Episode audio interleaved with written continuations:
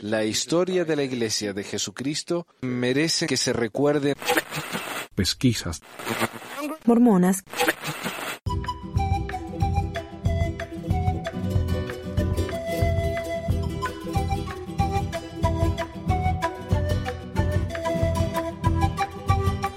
Estamos en vivo.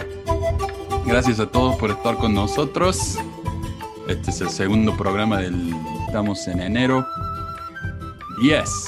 Y este es el episodio 273. Um, voy a poner aquí en la descripción cómo llamar al programa si les interesa. Hoy estoy solo porque Cintia está llevando a su hijo a la universidad. Y así que tal vez se nos, se nos una más tarde y si no, bueno, es lo que hay. Lo siento. Ah, bueno, como digo, gracias a todos por eh, estar acá con nosotros. El primer episodio del año, de, no, segundo episodio del año, 10 de enero de 2021, ya, qué locura, programa 273, algo así. Bueno, para empezar quiero dar las gracias a José A por suscribirse a Patrón. Muchísimas gracias, José. Me preguntaba qué nivel de suscriptor hay que ser para pedirme un programa especial. La verdad que no hace falta eh, José, estar en un nivel particular. Eh, con estar ya en Patreon, pedime lo que quiera y yo, y yo te preparo el programita. Estoy, como digo, en Patreon estoy publicando el programa en audio y a veces de vez en cuando voy a publicar revistas, ya que la revista es lo que más tiempo me lleva a hacer. Eh, no soy muy bueno para el diseño, me parece, así que por eso. Ah, ahora si alguien me quiere ayudar con eso, de 10, pero no, no, no se hagan problema. Uh, ¿Qué más? A ver. Ah, oh, y a, y, a, Jorge por su donación PayPal. Muchísimas gracias, Jorge. Si ustedes van a paypal.me barra bueno, ahí pueden mandar lo que quieran. Yo le agradezco muchísimo. Todo el dinero que me están mandando va para pagar el sitio este pesmor.com, pesquisamormonas.com y todos los domains del, del sitio, por supuesto. Ah, también para pagarle al, al, traductor, que es lo que más, lo que más me cuesta en realidad. Ah, y lo hago porque hoy en día tenemos la, suerte, ¿no? De que tenemos a, a, la gente de Patreon que se ha puesto la espira y nos está ayudando. Así que muchísimas gracias. Ah, si fuera nada más que por la propaganda de YouTube, no me alcanza, la verdad. Gracias a ellos tengo noticias. La iglesia demandada por supuesto abuso scout. Ah, voy a abrir esto ahí si no están dejando mensajes. Sí. se han presentado siete demandas que representan a siete víctimas masculinas en Arizona, acusando a la iglesia de encubrir décadas de abuso sexual entre las tropas de Boy Scouts en el estado del Gran Cañón. o sea, sería Arizona. La iglesia debe rendir cuentas a fin de brindar sanación y cierre a las víctimas mormonas de abuso sexual infantil, dijo el bufete de abogados Hurley McKenna y Mertz a la Associated Press. Las demandas alegan que los funcionarios de la Iglesia nunca notificaron a, las autoridades sobre las acusaciones de abuso y en cambio les dijeron a las víctimas que guardaran silencio para que la fe pudiera realizar su propia investigación. Hoy en día, por supuesto, están cambiando eso. Eh, leí en el repaso del 2020, leí que la Iglesia está actualizando su manual, que ahora está disponible para todos, y en el manual han puesto ahora que si hay, si algún líder se entera de un abuso sexual, hay que reportarlo inmediatamente a la policía. Antes no hacían eso. Antes trataban de arreglarlo en casa y solo lo reportaban a la policía si era la ley del Estado. Si no era la ley, lo guardaban, lo, dejaban en secreto, lo escondían. Hoy en día, gracias a la presión social y, a juicios como este, la iglesia finalmente está haciendo lo correcto, defendiendo a las víctimas.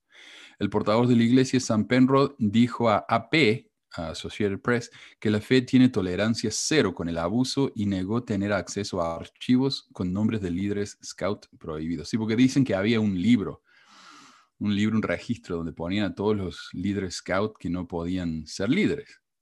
Porque, mire, yo fui líder scout y antes de ser líder tuve que ir y hacer un sacar mi prontuario de la policía, llevarlo al edificio de los scouts, que no es de la iglesia, por supuesto, es un grupo independiente, y luego de que verificaron todo, yo pude ser scout y trabajar con chicos. Pero aparentemente en el pasado, antes de que requirieran eso, tenían un libro con todas las personas que no podían ser líderes por una razón u otra. Y ellos dije, no, nosotros no teníamos eso. No sé por qué no. Deberían tenerlo. Los demandantes buscan sumas no especificadas para gastos médicos, dolor y sufrimiento junto con daños punitivos. Y esto me mandaron un mensaje. Bueno, hay uno que me está troleando el canal de YouTube y me está poniendo ahí que dice, a mi esposa casi la, abusaron en su trabajo. ¿Es culpa del trabajo? Y por supuesto que es culpa del trabajo. El trabajo es que tiene que asegurarse de que sus empleados no tienen uh, prontuarios criminales. Lo básico eso. Tienen que asegurarse que, que crean un, un, ambiente donde la gente pueda sentirse tranquila y segura. Obviamente, si el trabajo no hace nada de eso, es responsabilidad del trabajo. Por supuesto que lo es. Uh, bueno, me están mandando saludos Pablo de Buenos Aires, eh, de Brasil, Robinson eh, Rye, Alien Lucero de Colombia, Aileen. Bueno, hola a todos, gente. Hola, Oscar, gracias. Ah, ya, ya, está llamando la gente, así que bien. Pero bueno, Alejandro, eh, ¿cómo estás? ¿Qué, no tenés, ¿Qué tenés para nosotros? Hola. ¿Qué tal, mano? ¿Cómo estás? Perdón, bien, bien, gracias. No, está todo bien. Ya, este, no, solamente nuevamente desearte un feliz año, éxitos para este nuevo 2021. Este, aprovechar tampoco, también para aprovechar para hablar sobre el tema de lo que estás un poco mencionando. En el caso de, de que yo alguna vez trabajé como secretario de estaca. Entonces, creo que yo te conté por WhatsApp, pero no, no, no ahondamos mucho sobre el tema. Bueno, resulta que un, un, misionero retornado, cuando lo retornaron, lo regresaron porque el, el misionero había, se había, este, había, sido, había formado parte de un grupo que se le conoce como la familia, allá en, en, en, Bolivia. La familia básicamente lo que es como una, una banda de misioneros que dentro de la misión se unen para hacer eh, de las suyas, o sea, hacer, digamos que, eh, cosas que no, van en contra de, la, de las reglas de la misión. Entre esas, salirse a horas que no tienen que salir de su departamento, etc. Entonces, mm. resulta que este muchacho lo regresaron porque en esas salidas que habían tenido, habían, este, de alguna manera, este, salido con chicas, en, en, su mayoría eran chicas eh, de escasos recursos, chicas que eran, eran indígenas, en algunos de sus casos, indígenas de allá de, Bolivia, y habían hechas, eh, realizado cosas indecorosas, entre esas, pues, practicado sexo oral y cosas como por ese estilo. Entonces, eh, todas esas cosas fueron las que se reportaron y por esa razón lo regresaron a este muchacho y algunos, algunos muchachos que estaban en esa misión o que pertenecían y gracias a esto, eh, a las confesiones de este muchacho se enteraron de que existía ese, esa, digamos, como una banda de Gariantón, pero llamada la banda de la familia, en la que eh, eran puros misioneros eh, desordenados, que no seguían instrucciones y que solamente entre ellos hacían las cosas callados de los demás. Bueno, hasta que cuando, una vez que lo descubrieron, los enviaron a cada uno a, su, a sus países, a sus estacas. Y, y, yo, siendo secretario, escuché la confesión de este muchacho y todo lo que habían, lo que habían realizado en ese entonces. En ese entonces, de acuerdo a lo que él nos dijo, lo que él nos dijo solamente fue hasta eso, nada más, sexo oral y esas cosas, nada más. Pero de allí, ¿quién quita que a lo mejor hayan hecho algunas cosas, de pronto tenido relaciones, hayan dejado embarazadas a esos muchachos?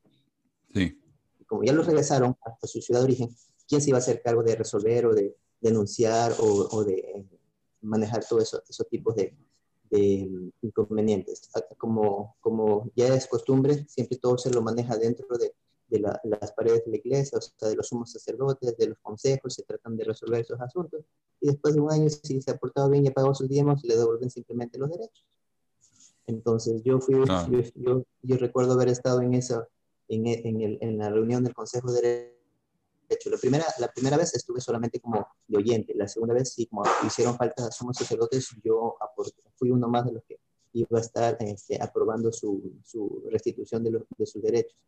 Entonces, yo en esa ocasión no estuve de acuerdo en devolver los derechos porque según mi criterio, el chico no había cambiado porque inclusive había estado saliendo con una muchacha y eh, habían este, faltado a la, ley de castidad y habían tenido relaciones. Entonces, el sano consejo que le dio la estaca fue simplemente, simplemente que se case.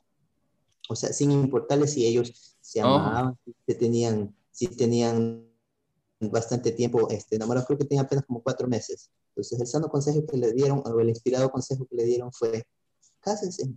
Y, y como el chico se había comprometido en que sí, se iba a casar y que solamente una vez habían tenido relaciones y de ahí nada más. Oh. Este, entonces decidieron devolverle los derechos. Yo estuve en total desacuerdo, obviamente, por todo lo que se había manifestado, y no, no con el ánimo de criticar ni tampoco condenar el, el, el alma de ese muchacho, sino que todos esos actos estaban mal desde el inicio. Yo alguna vez sí manifesté en una reunión esos asuntos tenían que haberlos tratado con profesionales como psicólogos, de pronto este, eh, la policía eh, en su propio país, ahora ahondar más y averiguar más si es que los chicos no, no pusieron alguna denuncia o las, las chicas que, que, tuvieron inconvenientes con esto, este grupo de misioneros, representantes, entre comillas, de, de, de, Dios, ¿no?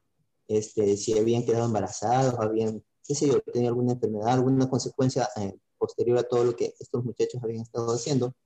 Este, entonces nunca se ahondó ni se hizo nada, por lo menos hasta donde yo supe, no sé si internamente ya como líderes ellos lo, lo hayan tratado de esa manera, pero yo como secretario no, no pude registrar ningún tipo de, de, de, de seguimiento, aparte de simplemente asignar a un representante de la estaca que, que constantemente esté visitando a este muchacho para darles, para darles, eh, hacerle seguimiento. Bueno, en fin, esas son las cosas que como ya es costumbre y, y en algunos casos tú ya has escuchado, pues se oculta, se tapa todo para que no, nadie se entere y entre, entre los, eh, entre comillas, líderes, resolverlo de la mejor manera.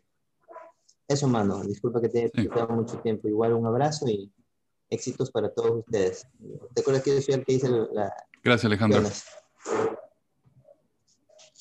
Gracias, gracias. Yeah. Um, sí, yo cuando estuve en el, en el MTC, yo fui a la misión en Osorno, Chile, en el sur, que unos años antes de que yo estuviera ahí se conocía como la, el crucero del amor, porque los misioneros hacían cualquier cosa. Es, que es tan grande la misión que el presidente le era imposible visitar a todos. A veces de, de, una parte de la misión a otra había que tomar un avión porque no había ruta, se cortaba el país. Se corta el país, hay que cruzar el mar y sigue el país. O sea, entonces, o en barco o en avión.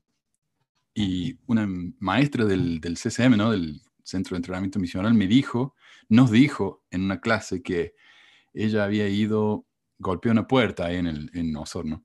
Había golpeado una puerta y dice, hola, somos misioneros de la Iglesia de Jesucristo. ¿Alguna vez conoció a, o habló con misioneros? Dice, sí, y uno me dejó un regalito. Dice, oh, sí, sí, sí, mire, ya le muestro. Y trajo un nene, un nene rubio de ojos azules. Dice, este me dejaron los misioneros. Y eso fue en el CCM que nos contaron eso. Así que me imagino cuántos casos más ahora, ¿no? Bueno, estos son los mensajes. Uh, Alfredo Martínez me dejó esto en el, en YouTube. Dice, bueno, hacer este tipo de videos también es una pérdida de tiempo. Hay que ser bien boludo para estar perdiendo el tiempo y más contra grupos religiosos. Como dijiste, anda a ayuda al que necesite y deja de pelotudear con este tipo de cosas, la madre que te parió. Uh, lo más interesante para mí es que este Alfredo Martínez yo lo conozco. Con Alfredo, con el Freddy, le decíamos el Freddy, personaje muy, muy carismático, allá en Córdoba, en mi ciudad, muy popular, lo hago. Y con él nos vinimos juntos, en el mismo avión y todo, ¿no? Y él se iba a quedar acá en la casa de unos amigos, unos gringos amigos de la familia de él, de la mamá. Y resulta que se iba a quedar en mi casa hasta que lo vinieran a buscar. Pero parece que le gustó estar en mi casa y no se fue. No se fue y duró ahí meses. Mi vieja dándole de comer, mis padres, ¿no? Y dándole la pieza, le compraron cama, eh, lo ayudaron a conseguir el auto, conseguir trabajo y él él duró, él duró, duró. Y, y, el tipo este vivió en mi casa y una, una vuelta mi mamá le dijo, eh, Freddy, mira, yo no quiero, no quiero ser mala onda, pero necesito que nos ayudes. Eh, tal vez si nos ayuda a comprar la comida o porque estás comiendo nuestra comida. Y se enojó el Freddy se enojó y fue y se compró un helado y lo puso en, el, congelador y puso un cartelito que decía Freddy, para que nadie se lo tocara. Así era, ¿no? Eh, bueno, y este ahora viene y dice que mi mamá es una... Mm, no, bueno. Dice, Olga Sánchez, dice Pexia Mormona, nos pues no crees sino porque investigas por otros medios, pero lo que sea, si realmente fuiste misionero, sabes que lo que dices está mal y es mentira y quizás nunca obtuviste un testimonio verdadero, es por ello que hablas así. Bueno, como sea, en ningún momento ha sido de mi parte ofenderte, así que tengas buena vida y ojalá un día tenga una respuesta. Ah, y yo le digo, ¿qué mentira dije? Porque claro, me dicen, mentiste, mentiste. Y me dice, todo que a los líderes, a los profetas se les paga por lo que hacen. Eso es totalmente mentira. Bueno, está bien, no lo voy a contender contigo. Le digo, no es mentira. Hinckley lo admitió en la conferencia general. El obispo presidente también lo admitió en entrevista con las noticias. No me diga que no te enteraste. Me dice, mira, no voy a ver eso, así que cuídate, que estés bien, estoy segura de lo que yo sé.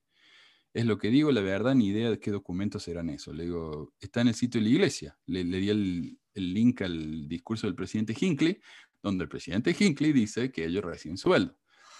Y dice, ¿sabes qué? Sé todos los sitios, pero igual se pueden crear perfiles falsos y que sean de credibilidad, pero no me interesa, no voy a poner en duda lo que yo sé. Y esto me sorprende tanto a mí, ¿no? Que la gente esté tan eh, en contra de realmente mirar, investigar y escuchar. E incluso del mismo sitio de la iglesia. Le digo, yo no le estoy mandando un sitio, ¿no? De, de, cualquiera de antimormones. No, le estoy mandando al sitio oficial de la iglesia. Y ellos no, no, dicen, no, cualquiera puede crearse un perfil falso. O sea, llegamos a un punto en el que ya ni siquiera estamos dispuestos a escuchar nada. Y eso es tan peligroso, ¿no? Um, peligrosísimo realmente. Y me da tanta lástima que la gente está tan, tan negada a escuchar ese tipo de cosas. Pero bueno, uh, próximo, a ver. Ah, este es acerca del, de la película Soul. Ah, alguien me mandó un mensaje dice, Manu, hola, ¿tienes algún programa sobre doctrina de la vida premortal? Con esto de la película Soul, algunos andan prendidos los mormones.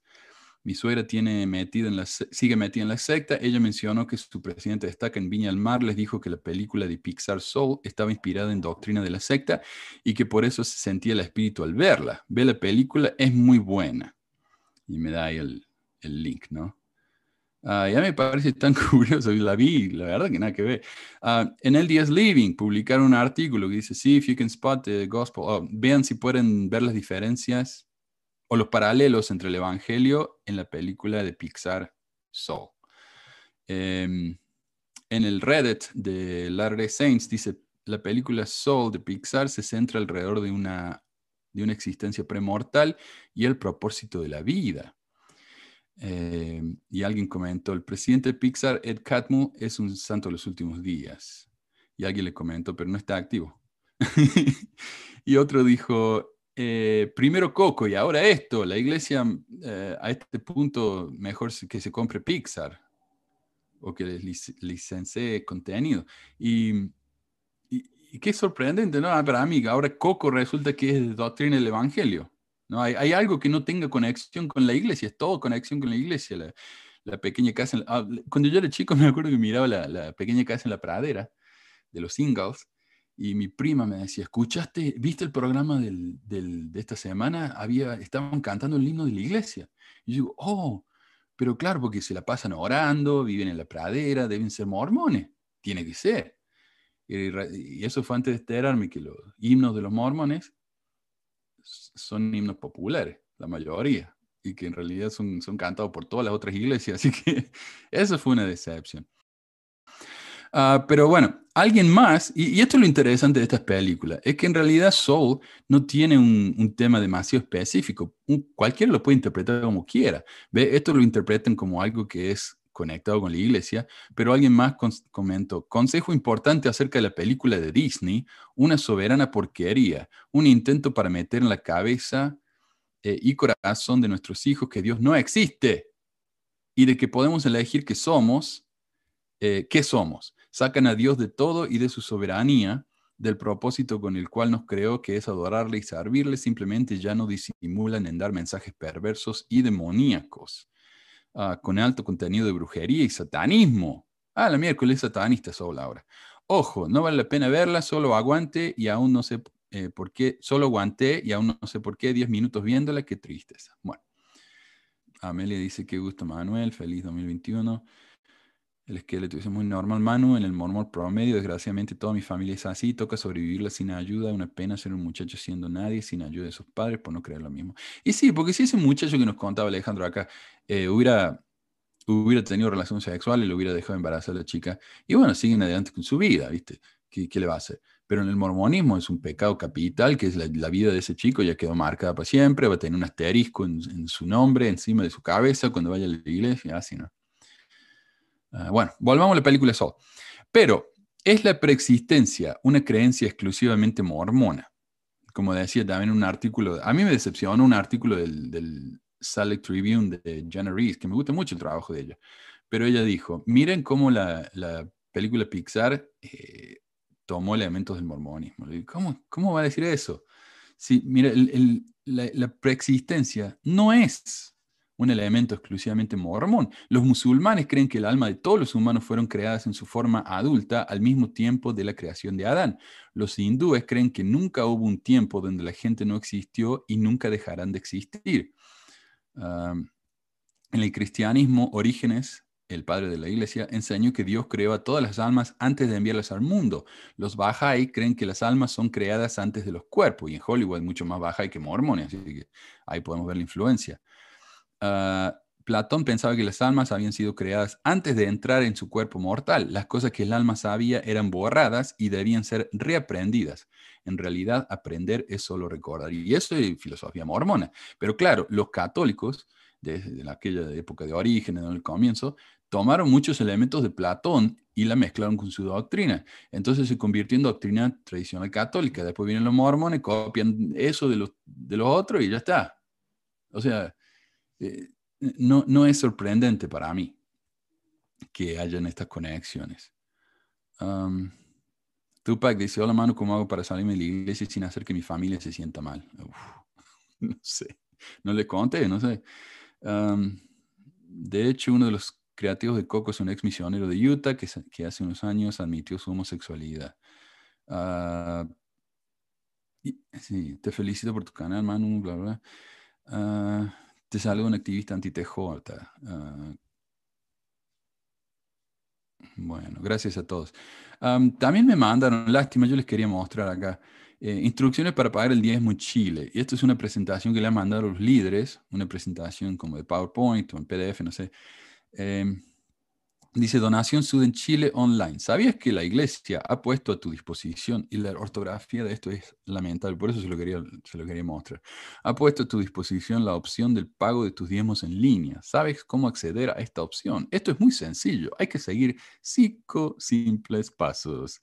Y bueno, ahí te cuenta, ¿no? Dice cuentas permitidas, cuentas vistas, cuentas root, cuentas de corrientes, y te muestra paso por paso. Dice que clic en donativos configuración, eh, y ahí pone uno, y después que uno hace la cuenta por el banco, tiene que escribir la donación, el número de transición, de transacción, eh, sacarle una fotocopia del, del, DNI o del cédula de identidad y dársela al obispo. Increíble. eh, también había una encuesta que yo la quise hacer en vivo cuando me la mandaron y lamentablemente, ah, no, cuando, cuando le quise hacer el video ya se había vencido. Pero esta fue una, una encuesta que hicieron ellos que se llama Donaciones Directas a la Iglesia. Y esto lo voy a poner en, en el blog, ahí en pesmore.com, para que vean, eh, org, pesmore.org, para que vean todos estos gráficos, ¿no? Yo tomé y lo fui haciendo, eh, eh haciendo mis selecciones, ahí el clic, a la respuesta dice donaciones directas a la iglesia. Esta es una encuesta de carácter anónima realizada por la oficina diaria bajo la dirección de la presidencia diaria en México. El objetivo es reconocer la opinión de los miembros sobre las opciones que existen para realizar donaciones directas a la iglesia por conceptos de diezmos, ofrendas y otros. La oficina de la iglesia de Jesucristo protegerá uh, la información recibida. Sus respuestas se realizarán únicamente para determinar tendencias estadísticas generales. Dice, uno, por favor, indique su género Hombre y mujer, obviamente, nada más. ¿A qué rango de edad pertenece? Entre 8 y 17, 18 y 31, bla, bla. ¿En qué estado de la República radica? Bueno, yo puse algo para continuar, le puse Michoacán. Dice, ¿a qué tipo de unidad asiste? Ramo barrio. Seleccione la opción que mejor describa su ocupación actual, empleado, negocio propio, hogar o estudiantes. Uh, ¿Cuál es su último grado de estudios? Primaria, secundaria, preparatoria, licenciatura, uh, maestría o doctorado. ¿Sabe que puede realizar sus donativos en línea desde la página de la iglesia en Internet? ¿Sí o no?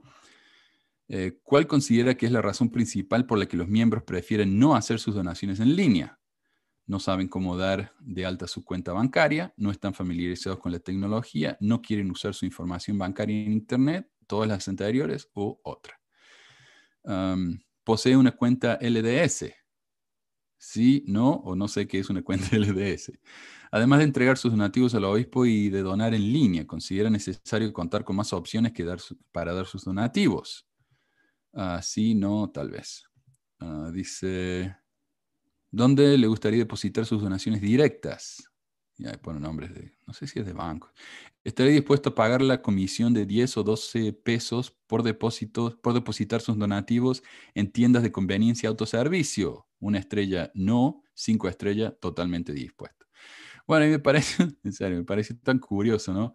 Eh, la iglesia está, tratando de ver la, calidad de miembros que tiene en sentido económico, ¿no? Cuánto puede pagar, cuánto no puede pagar, está dispuesto a pagar por, eh, por internet, por banco, bla, bla. Ah,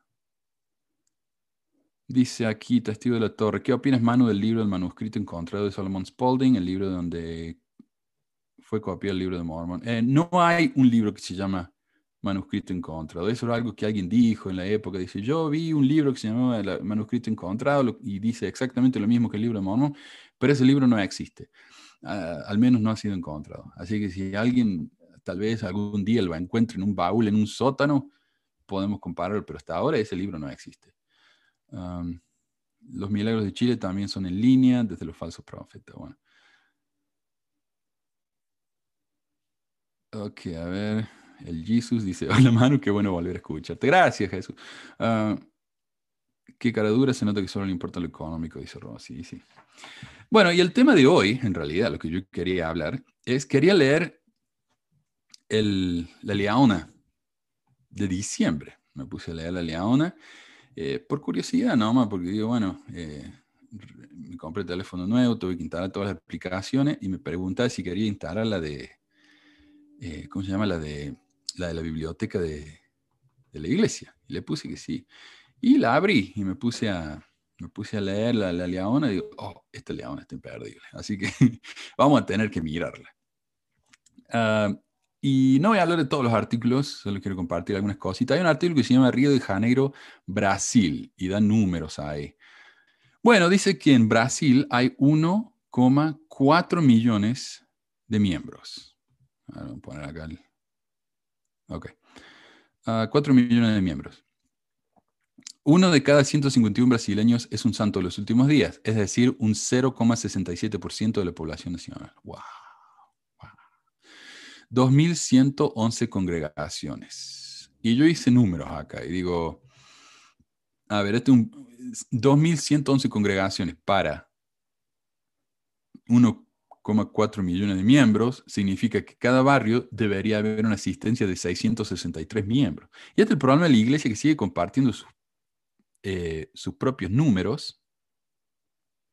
Y uno puede calcular, la gente no es estúpida, puede calcular cantidad de miembros dividido en cantidad de barrios, 663 miembros por barrio.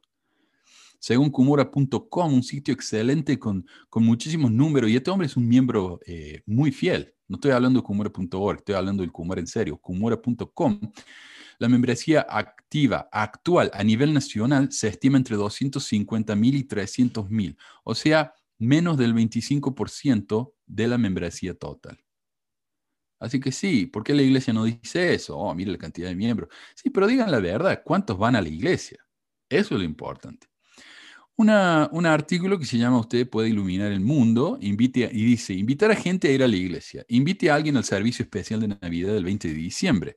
Parece que la iglesia hizo un especial y me pidieron que lo mirara, pero más discurso de los profetas hablando de lo mismo de siempre. No gracias. Invite a, haga las invitaciones en persona y por las redes sociales. Bueno, este consejo, al menos en Utah, es un espanto, porque acá los casos de COVID son, este, están por encima del techo. Y, está pidiendo que la gente vaya a las casas de la gente y los inviten a una actividad social en el barrio. Que en realidad yo no creo que lo estén haciendo, pero dice, invite a amigos a sus actividades navideñas, o sea, a mi casa. de comer al hambriento, sea voluntario en un comedor para personas sin recursos, me parece excelente. Tome parte en una iniciativa de recogida de alimentos, me parece muy bien. Llévele comida a alguien, excelente. Invite a alguien a cenar en Navidad. Bueno, ahí ya de nuevo tenemos problemas. Porque el COVID y todo eso. Pase tiempo con alguien que esté enfermo. O es peor todavía. Más peor. Eh, siéntete con alguien que esté solo, visite a alguien que vive solo, invite a su hogar a alguien que se siente solo. Bueno la membresía, los líderes de la iglesia están desesperados porque nos enfermemos todos.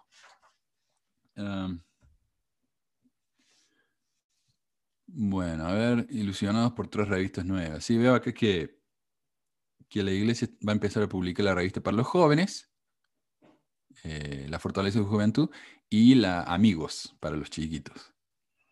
Bueno, ellos están muy ilusionados por eso. ¿Qué más? Compartir la luz del Salvador durante la Navidad es el artículo. Dice, cuando tenía 11 años, mi maestro de la escuela dominical, el hermano Titz, le dijo a nuestra clase que si memorizábamos los artículos de fe y le explicábamos su significado, él nos compraría nuestros propios libros de escrituras. El hermano Titz y su esposa eran un matrimonio joven que acababan de casarse. Ah, yo no estaba segura de que él pudiera darse el lujo de comprarnos un regalo a cada uno. Aquello sucedió en 1972.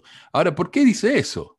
Porque si uno va al sitio del store, store, es S-T-O-R-E, punto, churchofjesuschrist.org, y ve ahí los precios de las escrituras, los triples, los cuádruples que ven acá con la Biblia, están más de 50 dólares. Y si esto le regalaban una escritura a cada joven, son cientos de dólares. Es un dineral. Y la iglesia hace un lucro tremendo con las escrituras, porque todos tienen que tener sus escrituras. Si uno va a la iglesia, tiene que tener su, su triple, su cuádruple de cuero, con su bolsita de cuero para llevar. Es un negocio. Pero voy a tener una pausa acá. Dice, oye Manu, por casualidad se viste en la misión en la época del presidente Rostegui. No, yo escuché del, yo estuve en la época de Lyon, del presidente Ted Lyon. Uh, Martín dice, Martín dice, hola Manuel, feliz años. Uh, ah, y el artículo continúa. Invita a otras personas a asistir a reuniones dominicales de la Navidad, que me imagino que no hay ya, porque el COVID. Y aliéntelos a dar a los demás. Ellos pueden hacer donativos a los servicios humanitarios de la iglesia o a beneficios locales. Si vive en una ciudad que cuenta con una máquina de donativos, puede llevarlos con usted. Y esto me parece tan extraño, porque esto es un artículo de la iglesia en diciembre diciendo, vayan a las máquinas de donativo y donen ahí. Estas son unas máquinas que uno tiene en tarjetita, por ejemplo, pelota de fútbol, eh, dos bolsas de harina, qué sé yo qué, con el precio de cada una. Entonces uno pone dinero como si fuera a comprar una botella de coca, una, una papita, no sé, pone el dinero, pasa la tarjeta, lo que sea, y elige el número que uno quiere, esa tarjeta cae y abajo hay una, una caja de vidrio donde van quedando guardadas todas las cosas que uno va comprando para donar. Uno no se lleva la tarjeta quedan ahí. Y este año no lo hicieron. Eso ya sabían ellos que no lo iban a hacer. Entonces, ¿para qué pusieron eso en la, en la revista esta? Pero bueno, y la, y la, iglesia con lo que uno dona, con lo que uno pone en la tarjeta, con lo que da, ellos entregan ese dinero a la gente y se llevan el crédito. Buenísimo, ¿no?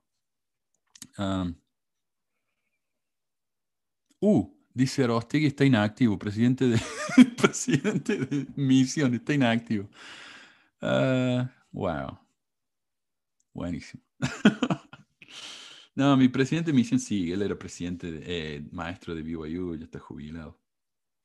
Hay un artículo que se llama ¿Por qué necesitamos a Jesucristo? por el elder de Todd Christofferson del Quórum de los Doce. Dice, agradezco que además de la Navidad, diciembre nos brinde una oportunidad de considerar la vida y las aportaciones del profeta José Smith, ya que su natalicio es el día 23.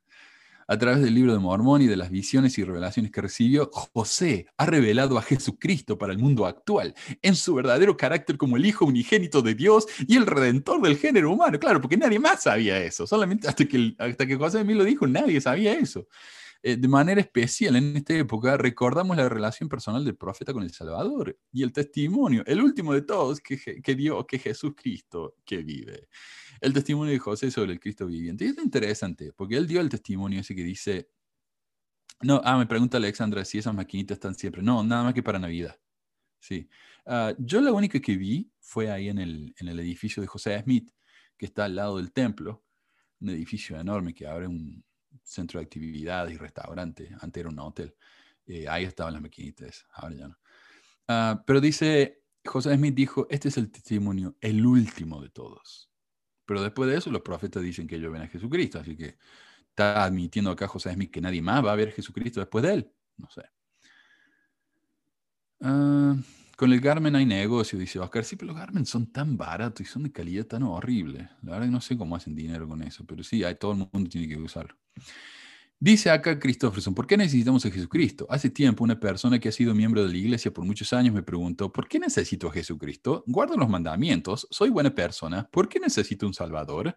La pregunta podría ser, ¿no puede Dios hacer lo que quiera y salvarlos tan solo porque nos ama, sin necesidad de que haya un Salvador? Supongo que debido a que Él nos ama, no importa demasiado lo que hagamos ni lo que dejemos de hacer, Él simplemente se encarga de todo.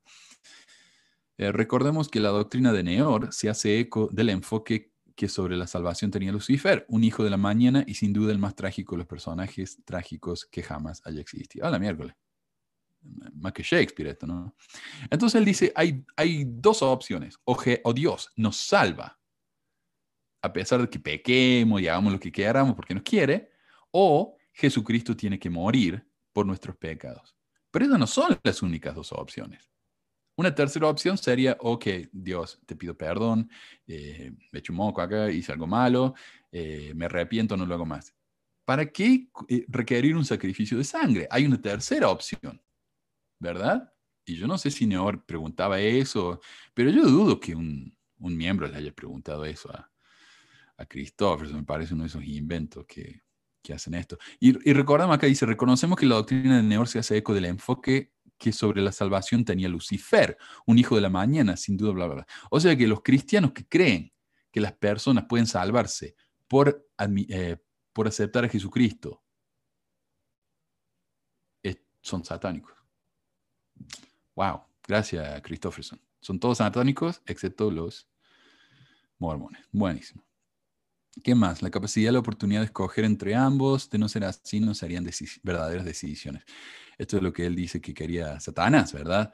Elijamos, podamos elegir. Pero ¿qué pasa cuando la iglesia junta millones de dólares para que los homosexuales no puedan casarse en California? No les da la oportunidad de escoger. Están siguiendo el plan de Satanás. Acá está, ¿no? Ahora bien, no se podría realizar el plan de la misericordia salvo que se efectuase una expiación. ¿Y por qué? ¿Por qué simplemente Dios no dice, no, yo los perdono? Está bien. ¿Por qué exigir un sacrificio de sangre. Eso la, iglesia no lo explica. Ah, la justicia reclama al ser humano y ejecuta la ley, y la ley impone el castigo, pues de no ser así, las obras de la justicia serían destruidas y Dios dejaría de ser Dios. Ah, mierda. A ver qué dice acá. Con la revista, dice Oscar, con la revista hay negocio, con los libros de la secta hay negocio. Yo creo que con los libros hay mucho más negocio que con las revistas. Las revistas son muy baratas. Pero vos te vas acá al, Desert, Book y me acuerdo que antes de que se muriera Monson tenía una pila en el medio del Desert Book, tenía una pila de libros autografiados por Monson con tapa de cuero. Y cada libro costaba como 100 dólares. Eh, y estaba numerada adentro, ¿no? Copia 123, copia 215, así. Eh, una mentira. En mi barrio, dice Monire, hay como un listado de 713 miembros, pero activos solo 110 en Brasil. HBT dice la mayoría de los líderes, líderes son empleados de la misma iglesia y ni modo que objeten cosas para que él, pues el billete manda. Ok. Falta que comiencen a vender tazones del profeta. Venden, venden retratos y retratos caros también, ¿no? Uno puede comprar una fotito de, un dólar o un, retrato de 200, 300 dólares. Hay tazones de Pepito y todo. Hay estatuas, hay bustos, hay pinturas. Mm, no sabía, es como ir a Disney, sí, la verdad. Eh, de, hagamos figura de acción de Von Brody, Thomas Ferguson, Jeremy Reynolds. Estaría, ¿no? Yo tengo los muñequitos de los personajes del libro de Mormon, me compré la colección entera y algunos los tengo hasta en metal. Y venía con una pirámide que uno puede comprar para jugar ahí con los muñequitos. Se lo voy a mostrar algún día. Tan ridículo. Bueno, ya estamos con ese artículo. Hay otro que se llama Ministrar a todos. A ver si lo encuentro acá. Dice por el, el de Richard Holzapfel, 70 diarias. Yo leí el libro de este hombre acerca de los libros antimormones. Muy interesante. Dice, cuando el presidente M. Russell Ballard me apartó como nuevo presidente de la estaca, uno de jóvenes adultos solteros de Provo, Utah, me asignó una tarea simple y específica. Vayan a visitar a sus líderes y miembros en su casa y apartamentos. Eso fue todo. No me dio ninguna otra capacitación ni asignación. Y ahí tenemos de la boca de una autoridad general de área que a los obispos no les dan ninguna capacitación. Terrible eso. A ver, otro artículo que se llama Acercándonos, amando como lo hizo El Salvador. Dice, como marido y mujer que, experimentamos atracción hacia la persona del mismo sexo, queríamos específicamente entender mejor cómo Jesús, eh, cómo trató Jesús a aquellos que parecían estar fuera de la definición de lo habitual en la sociedad. Este me parece un artículo tan triste, porque esta es una pareja gay, pero no dos hombres o dos mujeres, no, un hombre gay que se casó con una mujer gay eh, para seguir la las bendiciones del Evangelio, recibir, ¿no? Y irse al cielo. Honestamente, para un hombre gay casarse con una mujer, es como para mí casarme con un hombre cuando no soy gay. O sea, no hay atracción. Lo hacen nada más que para hacerlo. La iglesia dice, no hay que hacer eso. Casar, hoy en día, dice, ¿no? Muy escondido ahí en el sitio ese de Gay Mormon. No hay que casarse con alguien del, otro, eh, del otro sexo para curar la homosexualidad. No hay que hacer eso no funciona. La iglesia lo admite. Pero acá en la revista nos están dando ejemplos de una pareja que hizo exactamente eso. No están curados, pero están viviendo el Evangelio. Miren qué buen ejemplo. Dice, rodeemos nuestras mesas de conversaciones de amabilidad sincera, amistad genuina y esfuerzos intencionales por vernos unos a otros como Jesús nos ve. Terrible. Bueno, ah, otro artículo dice, recibamos la dádiva. Y este recibimos la Navidad, que a ver qué dice. Ah, por supuesto, no estoy leyendo todo el artículo, solo palabras, secciones que encontré que me gustaron. Creo que es significativo que cuando Nefi pidió saber el significado del árbol, se le mostró la primera Navidad.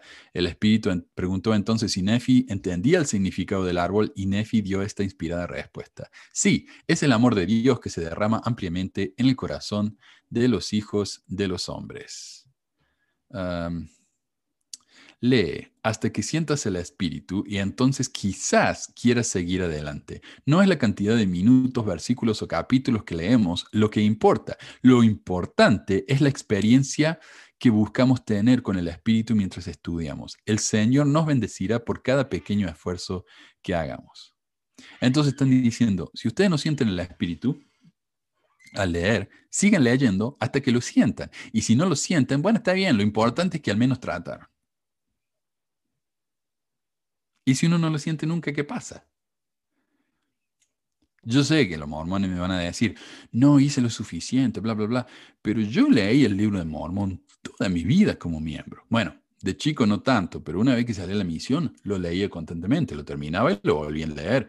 Y como decía mi presidente de misión, el Mr. Lyon, él decía, lean el libro de Mormón con una intención. ¿Qué están buscando? Busquen algo específico. Entonces, bueno, quiero, quiero anotar todas las referencias a Jesucristo. Entonces, ah, sacaba un libro de Mormón nuevo le pedí a los misioneros un libro y marcaba todas las referencias nada más que Jesús. Lo guardaba ahí. Buscaba otro libro nuevo, quiero buscar todas las referencias acerca del perdón. Entonces leía el libro entero nada más que buscando referencia al perdón. Y ahí lo guardaba. Y, así, ¿no? Y lo leí más de 15 veces el libro. Y a pesar de eso, nunca tuve un testimonio, honestamente. Le tengo que ser honesto, nunca tuve un testimonio. El presidente Thomas S. Monson prometió, cuando asistimos al templo, podemos recibir un nivel de espiritualidad y un sentimiento de paz que superarán cualquier otro sentimiento que podría penetrar el corazón humano. Prometió, cuando asistimos al templo, vamos a sentir ese nivel de espiritualidad. Si usted hace tiempo que no siente paz, ¿por qué no permite que esta época de la Navidad le marque el comienzo de un renovado compromiso de asistir al templo cuando se vuelva a abrir? Ok, ya que yo eh, puse compartir mi experiencia. Bueno, yo fui varias veces al templo. Mi esposa odiaba el templo. Ella lo odiaba. Ella no le gustaba ir. Así que yo le decía, hey, Mega, vamos a hacer una, vamos al templo. Me decía, bueno, vamos, pero vamos a hacer uh, sellamiento, porque es rápido. Ella quería arrodillarse, hacer los sellamientos e irse. No quería estar dos horas viendo la película. Entonces yo no sabía eso. Eso me lo dijo ella después que nos fuimos de la iglesia, pero al principio yo no sabía por qué. A veces iba al templo yo solo, ¿viste? Tratando de ser un buen mormón. Y así, no sentíamos, e, ella no sentía el espíritu. Entonces fuimos, hicimos la, los sellamientos como quería ella. Y, y las últimas dos veces en el templo de Ogden, antes de que hicieran el nuevo, El templo de Ogden era un templo horrible, parecía una torta de cumpleaños, así, redonda, chata, como el de Provo también, que me parece que no sé si todavía está ese. Pero lo destruyeron y hicieron uno nuevo que parece un castillo medieval, no sé. Y yo fui, me arrodillé, empecé a hacer la, ceremonia y sentía que me desmayaba. Y es que no había aire. Eh, no había aire que, corriera. Entonces yo me sentía horrible. Yo sentía que me desmayaba y nos tuvimos que ir. Las dos veces. Y ahí yo dije, si Dios no quiere que yo venga al templo, no vengo al templo y listo. Entonces cuando la promesa esta de Nelson como que no se nos cumple a nosotros. A ver, comentarios. Uh, si no sientes porque está pecando, hermano. Sí, eso es lo que dice, ¿no? Alexander dice, lo mismo me pasó a mí, lo he leído mil veces y nunca sentí la revelación. Uh, Reina dice, exacto, los arrepentidos dentro de la iglesia nunca reparan los hechos destruidos, no restituyen nada y tampoco piden disculpas a los agredidos. Vaya arrepentimiento de estilo mormón. Y no solamente eso, ayer estaba escuchando yo un programa acerca de una mujer que dejó la poligamia. Ella se hizo mormona a los 18 eh, y se casó con uno y el tipo a la larga empezó a creer en la poligamia y ella, bueno, para seguir la corriente se hizo polígama y después se fue. Bueno, a ella les comulgaron por polígama y a la esposa también. Se separaron, el tipo era muy violento, entonces se divorciaron, ella fue y se quiso casar con otro. Eh, bueno, resulta que tenían que preguntarle, tuvieron que preguntarle, llamarlo al esposo y pedirle permiso para disolver el sellamiento, a pesar de que los dos estaban excomulgados, y sabían que el tipo era un polígamo, él, necesitaba darle a ella permiso para anular el sellamiento. Bueno, le dio permiso, ella se fue, escribió una carta de arrepentimiento a la primera presidencia muy detallada y le negaron que pudiera volver a bautizarse. Entonces siguió apelando y finalmente a la larga le permitieron que se volviera a bautizar y le dieron la, ella contó que hay una, una, una, sí, una ordenanza en la que te ponen la mano encima de la cabeza y te, te restauran todas las, las ordenanzas que uno tenía, ¿no? El bautismo, el Espíritu Santo, las ordenanzas del templo, todo, todo se restaura y es como si uno nunca lo hubieran excomulgado.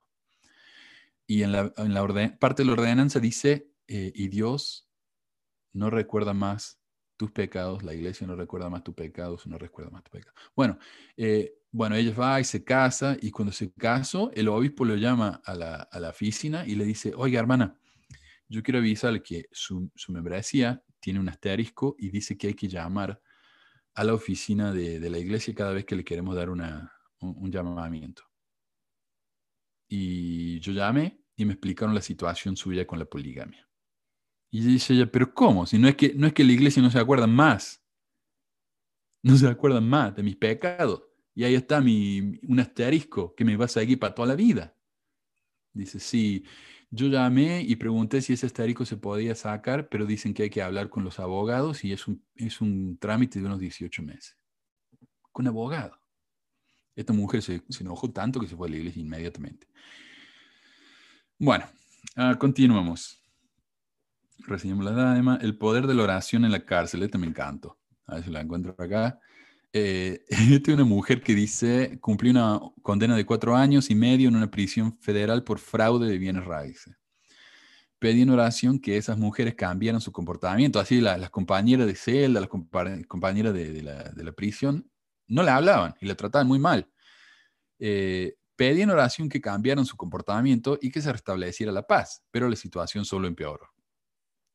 Me di cuenta de que no habían hecho ningún esfuerzo por conocer a mis vecinas. Al día siguiente fui a su celda y hablé con ellas. Y ahí se arregló todo. Entonces, es como que está admitiendo acá la no, sirve, simplemente soy una buena persona y anda y habla con, la, con, con, las compañeras de celda. Y ahí se hicieron chancha amigas, ¿no? Uh, este es interesantísimo, porque hay dos artículos acerca del diezmo y les quiero comparar los dos.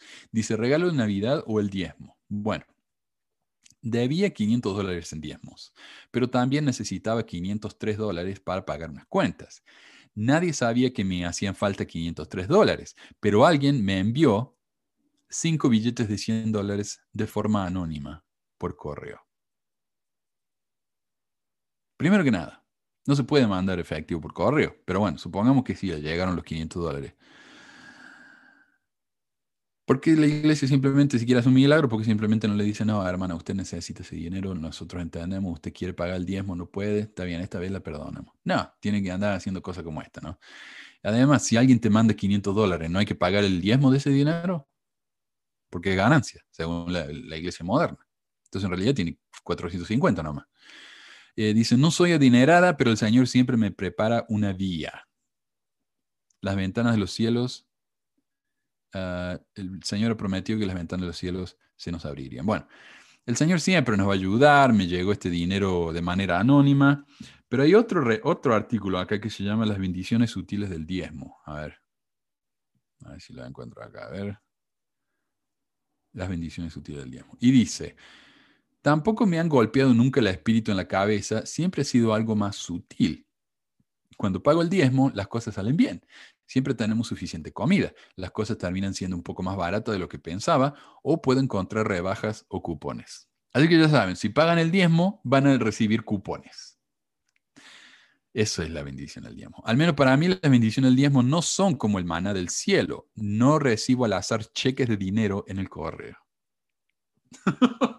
Ni comida de alguien que fue inspirado a traerme algo.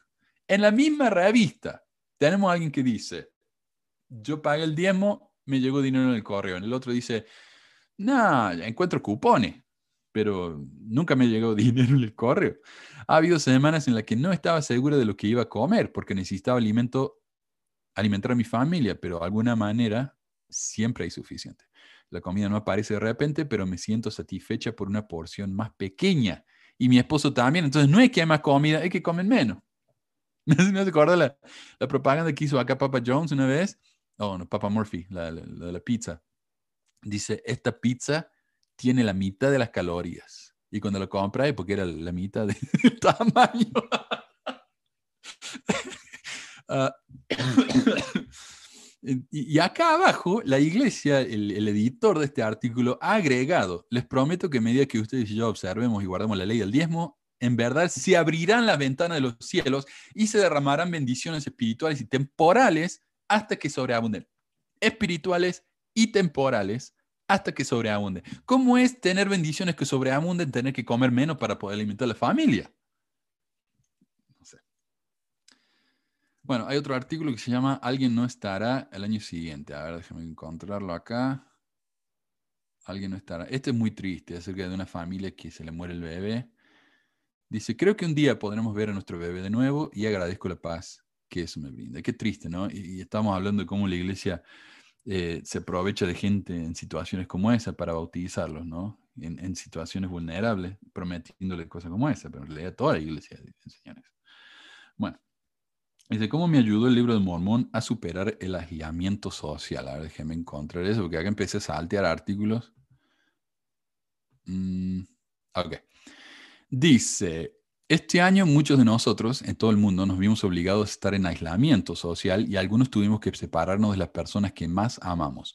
Yo también tuve que tomar esa difícil decisión. El aislamiento social fue difícil porque mi familia es muy unida. Decidí pasar mucho tiempo leyendo el libro de Mormón para invitar el espíritu a mi vida. Intenté poner en práctica sus palabras. Hija mía, sé fiel en Cristo, Cristo te anime. He aprendido que Él siempre lo hará. Y eso es todo leyó una escritura que dice, ponete la pila, no, no, sea, no, estés triste, Dios te quiere. Oh, listo, ya está, se me acabó la, la depresión.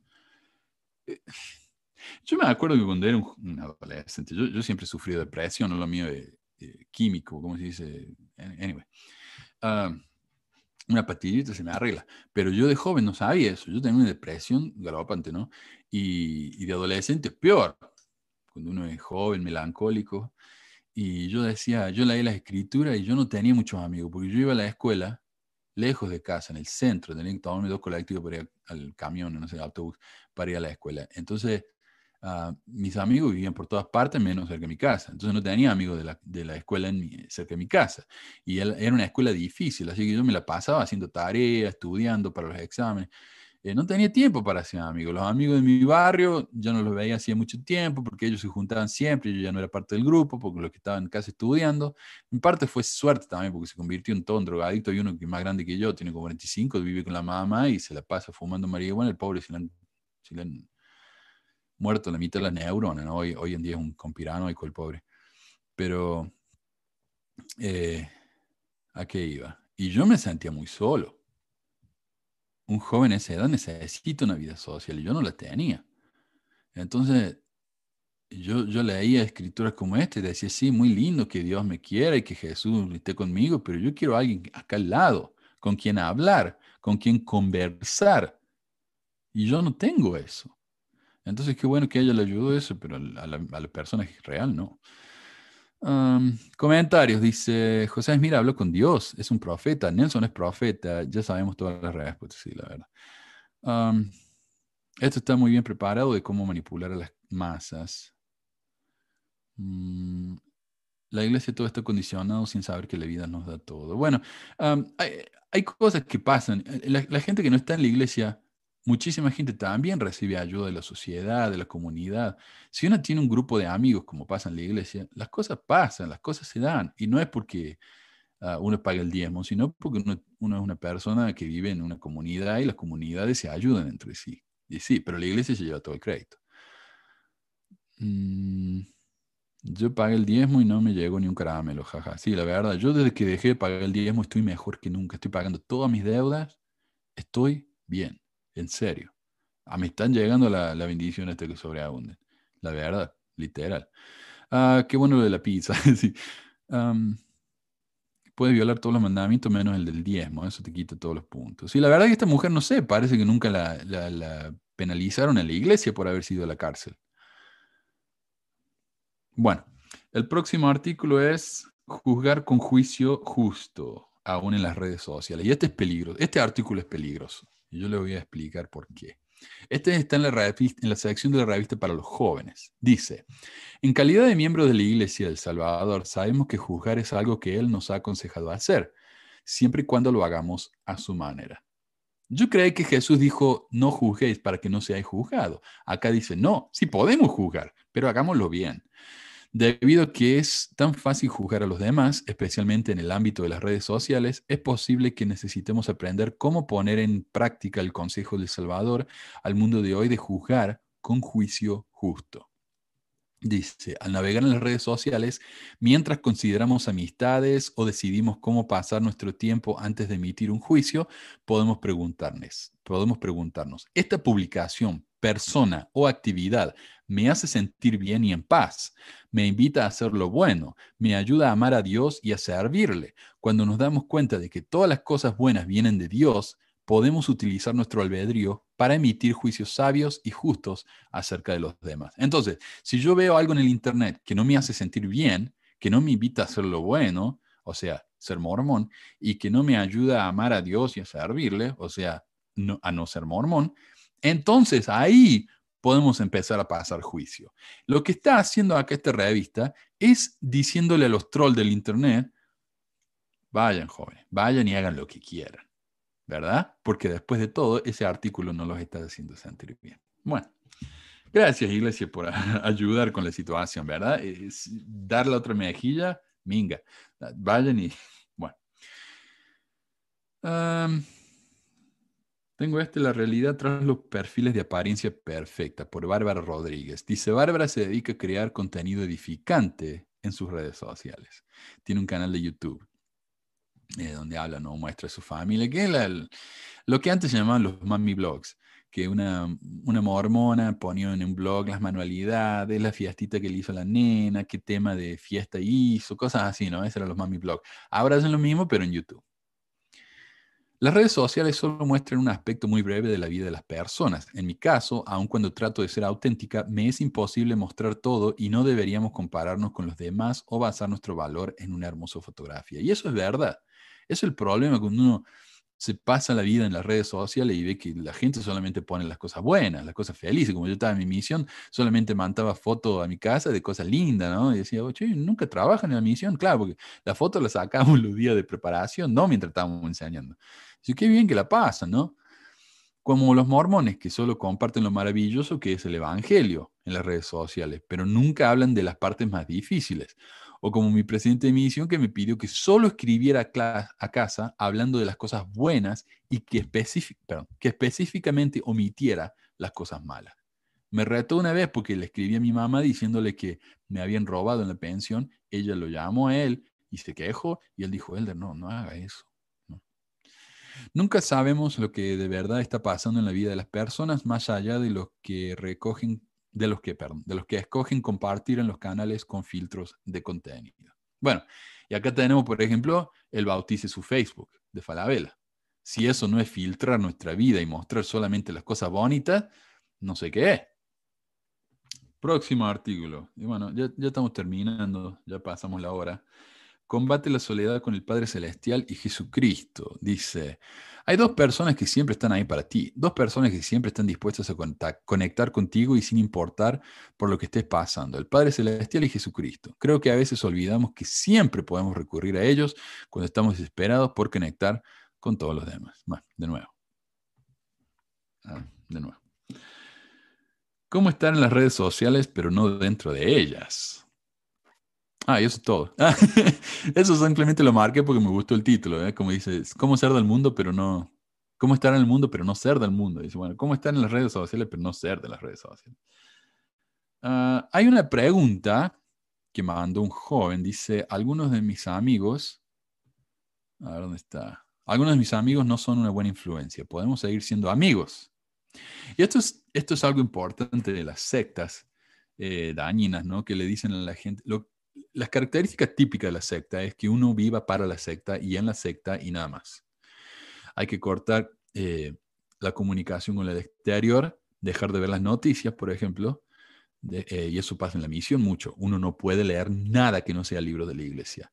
No puede ni siquiera contactarse con la familia. Ahora sí, ahora ya es mucho más fácil, pero en esa época no se podía. Una vez, dos veces al año nomás podíamos llamar a la familia.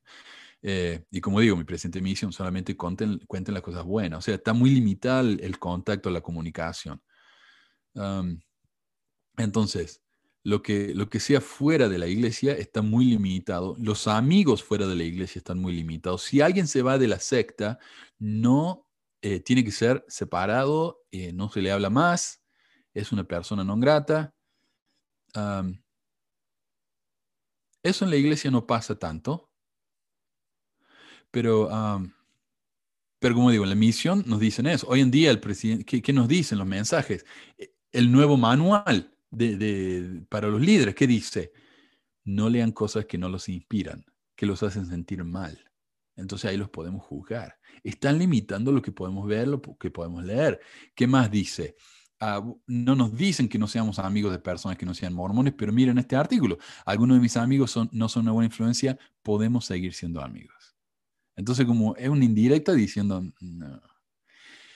Y estos son comentarios de, jóvenes, ¿no? Que han sido elegidos por, los editores de la revista. Dice, si no muestran interés en, esas cosas buenas, puedo comenzar a perderlos, perderlos poco a poco. Aunque es difícil, algunas veces es lo mejor que puede suceder. Claro, perder a nuestros amigos es lo mejor, si no son una buena influencia. Bueno, Ah, otra cosita que, este, este, me gusta, dice, no fue extraño, es una pregunta, ¿no? No fue extraño que el hermano de Jared le pidiera al Señor que hiciera brillar las piedras. Y yo te digo, yo como miembro de la iglesia, en aquella época, hubiera leído esto y me hubiera volado la cabeza. Dice, el Señor le dijo al hermano de Jared que sus barcos no podían tener fuego ni ventanas. No eran barcos, eran submarinos de madera precolombino.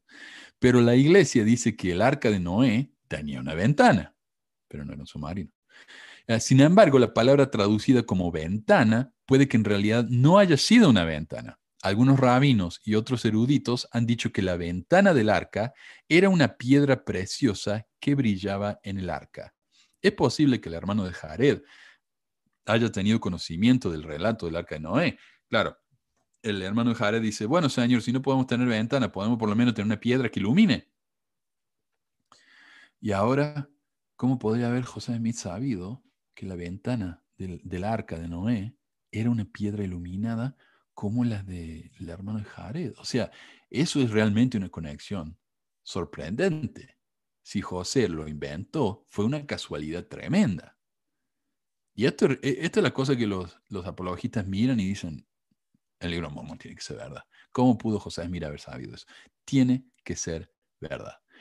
El problema es que, como cada vez que yo encuentro algo que José Smith interpretó que resulta ser verdad y correcto y, está de acuerdo con los textos antiguos y bla, bla, bla, bla, bla, lo primero que hago es me voy al comentario bíblico de Adam Clark y veo si ya está ahí. Y si está ahí, ya sé de dónde lo saco José Smith. Porque tenemos hoy un artículo excelente que se publicó en un libro, ahora ya lo, voy a tener que ir a, ir a Salt Lake a hacerle copia porque sale como 50 dólares libro en el que ponen, en el que dan docenas y docenas de ejemplos de cosas entre el comentario de Adam Clark y la versión traducida de la Biblia de José Smith, en la que José Smith simplemente copió a Clark.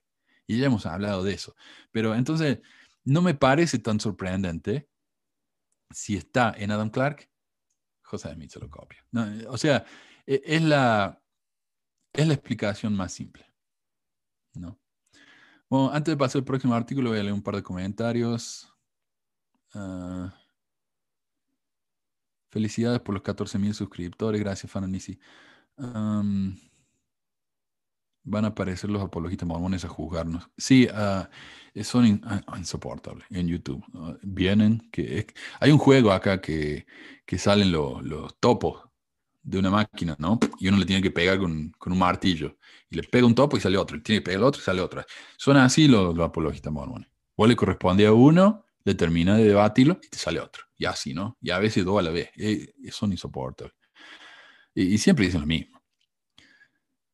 Ah, gracias, Paula. Dice, gracias, más genial Manuel. Ok. Uh, dos, tengo dos más. Dice, tres lecciones de vida de Moroni. A ver si la encuentro acá. Ok. Tres lecciones de vida de Moroni no sé qué, qué marque acá. Dice, mi padre ha sido muerto en la batalla, todos mis parientes y no tengo amigos ni a dónde ir. ¿Y cuánto tiempo el Señor permitirá que yo viva? No lo sé. Mormón 8.5. Y el artículo dice, perdió a toda su familia, a todos sus amigos, a toda su civilización. Ahora esto me llamó mucho la atención porque recordemos, hoy en día la iglesia, bueno, antes la iglesia decía que los, todos los, nativos americanos los, indígenas americanos, eran todos descendientes de Nefi de ley. De ley. Eran todos nefitos a la manita. Y bueno, los nefitos habían muerto, así que eran todos la manita. Eso nos enseñaban, ¿no? Después cambiaron, porque cuando empezó a estudiarse el ADN de la gente, decían, no hay ADN hebreo entre los, entre los indioamericanos. Entonces, ah, no, es que era un grupo limitado. Ajá, ¿y dónde está? porque no encontramos ADN hebreo en ningún lado. Ah, es que es muy limitado. no lo hemos encontrado todavía, ya lo vamos a encontrar, ya lo vamos a encontrar. Pero cuando habla de civilización, mira ahora lo que dicen los de, lo de central del libro Mormón, que el libro de Mormón sucedió en Guatemala y que los mayas, no sé qué, los, perdón que no sé mucho de, de los indígenas mexicanos, le pido perdón y y guatemalteco, ¿no? Pero dicen, no, es que eran los, los, mayas, los, mayas son los, son los nefitas. Parece que eso es lo que dicen, ¿no? Pero cuando habla de una civilización, porque esto es lo que dice la RAE, el diccionario de la RAE, conjunto de costumbres, ideas, creencias, cultura y conocimientos científicos y técnicos que caracterizan a un grupo humano en un momento de su evolución. No hay una civilización nefita, sino que según los de Central del Libro Mormon, los nefitas eran los mayas. Entonces, pero los mayas no desaparecieron.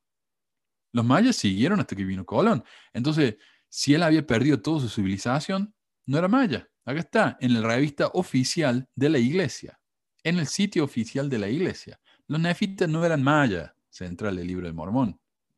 Ya está, resuelto. Busquen en otra parte.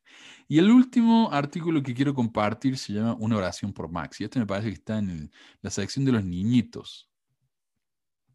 A ver si la encuentro. Ah. acá está. Dice, un matrimonio de edad avanzada de nuestro barrio deseaba encontrar un buen hogar para su perro Max. Un día, mientras jugábamos y reíamos, de repente nos dimos cuenta de que Max no estaba. Mi mamá nos llevó en el auto a recorrer el vecindario y yo estaba al borde del llanto. Incluso fuimos a la casa de los dueños anteriores, pero no estaba en ninguna parte. Al volver a casa, alguien dijo, hagamos una oración por Max adivinen lo que va a pasar. Eso es lo que le decía yo a los chicos, ¿no? Cuando enseñaba literatura inglés. ¿Qué va a pasar ahora? Imagínense. Alguien va a golpear la puerta, lo tiene Max. Un llamado teléfono. Max salta por la ventana. Algo, ¿no? Un milagro así. En cuanto dijimos amén, escuchamos un ladrido que provenía del armario. Era Max. El perro no se había perdido, estaba ahí en la casa, simplemente no lo podían encontrar. ¿Qué tipo de milagro es esto? ¿Qué le estamos enseñando a los chicos? Este... ok. Como digo, todo está conectado con la iglesia, todo es un milagro, todo eso. Bueno.